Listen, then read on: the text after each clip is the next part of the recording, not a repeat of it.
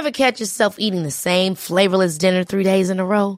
Dreaming of something better? Well, HelloFresh is your guilt-free dream come true, baby. It's me, Kiki Palmer. Let's wake up those taste buds with hot, juicy pecan-crusted chicken or garlic butter shrimp scampi. Mm. Hello Fresh. Stop dreaming of all the delicious possibilities and dig in at HelloFresh.com. Let's get this dinner party started.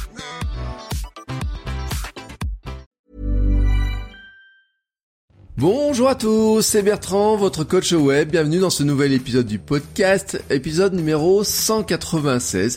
J'espère que vous allez bien, que vos créations de contenu euh, se déroulent bien. Et aujourd'hui, j'avais mon propos était de vous dire que pour être un bon producteur de contenu, il faut être aussi un gros consommateur de contenu.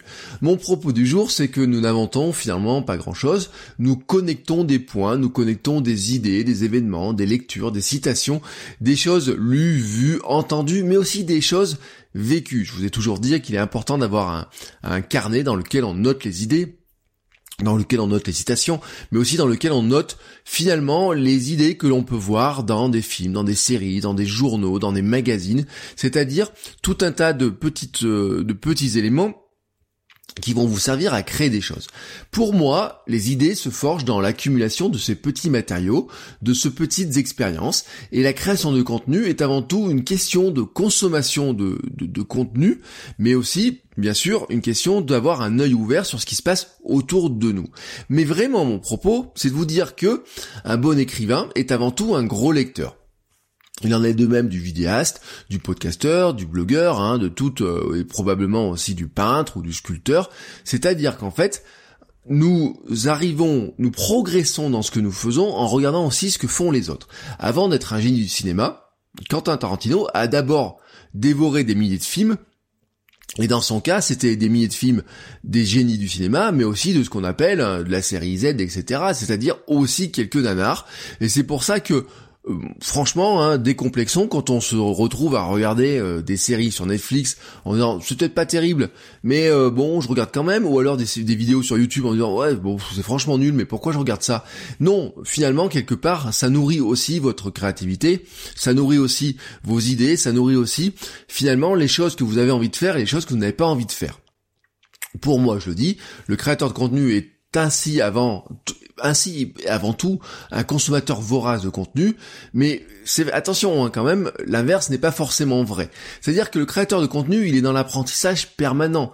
Ce contenu consommé est de la matière première. C'est pas juste je consomme du contenu pour consommer du contenu. Non, ça devient une source d'inspiration, de réaction, de rebond, le point de départ à une idée à creuser. Mais quelque part quand vous consommez ce contenu, c'est pas juste comme ça, on éteint le cerveau, on regarde, on n'en fait rien. À un moment donné, il va falloir aussi lui donner la place pour grandir. Mais il est fort probable que quand vous bloquez sur vos créations de contenu, et moi c'est le cas pour moi, le simple fait de consommer du contenu par ailleurs débloque votre cerveau, car ça peut être un point de départ ou un élément qui va vous aider à connecter ces fameuses idées, ces fameuses choses qui sont là autour de vous, mais que vous n'arriviez pas à connecter ensemble. Donc, je vous invite tout le temps à créer du contenu tous les jours, mais en fait, je vous invite aussi à en consommer tous les jours aussi. En général, ça ne pose pas de problème. Dans les épisodes 127, d'ailleurs, je vous invite à la procrastination utile et créative, mais bien sûr, il faut apprendre à se limiter, à poser quelques limites, à se fixer à un temps. Donc, je, le dis, hein, il faudrait vous fixer un temps de travail sur votre création de contenu, mais il faudrait aussi se fixer un temps maximum de consommation de contenu. Hein. c'est un petit peu la règle de la procrastination, c'est que si on veut lutter contre elle, il faut aussi se fixer des limites, et la limite c'est de se dire, si je me suis fixé un quart d'heure pour regarder des vidéos sur YouTube, je vais pas me dire allez euh, je regarde encore de 3 minutes parce que c'est ainsi ainsi de suite que on consomme un peu trop. Mais vous devez, vous devez, pour moi, à mon sens, hein, euh, si vous voulez créer plus de vidéos sur YouTube, vous devez regarder aussi ce qui se passe sur YouTube et devenir un consommateur vorace de vidéos sur YouTube. Vous devez, devenir, pardon, un consommateur vorace de livres, de magazines, de choses écrites euh, par les autres, de choses enregistrées par les autres, tout un tas d'aspirations qui vont venir. Et aussi, il y a un autre bénéfice. C'est-à-dire que consommer le contenu comme ça que vous avez autour de vous, eh ben vous allez euh, le digérer, euh, etc.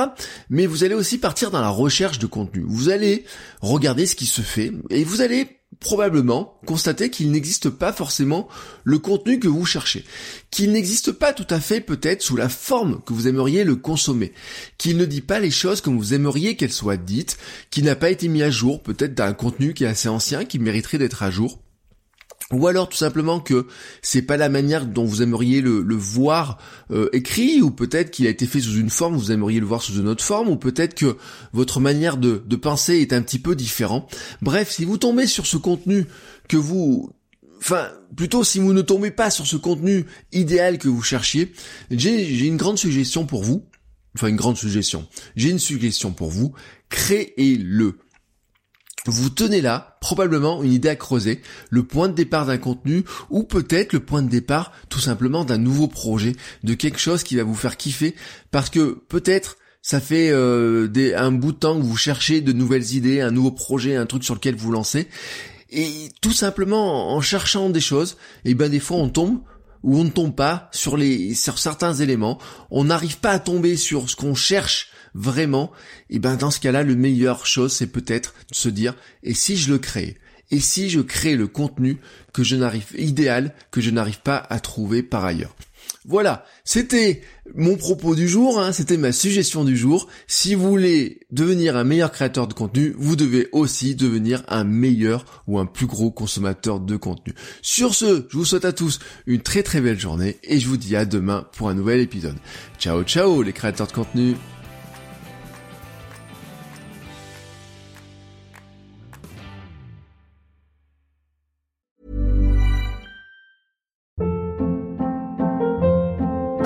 Hold up. What was that? Boring. No flavor. That was as bad as those leftovers you ate all week. Kiki Palmer here, and it's time to say hello to something fresh and guilt-free. Hello Fresh. Jazz up dinner with pecan-crusted chicken or garlic butter shrimp scampi. Now that's music to my mouth. Hello Fresh. Let's get this dinner party started. Discover all the delicious possibilities at hellofresh.com.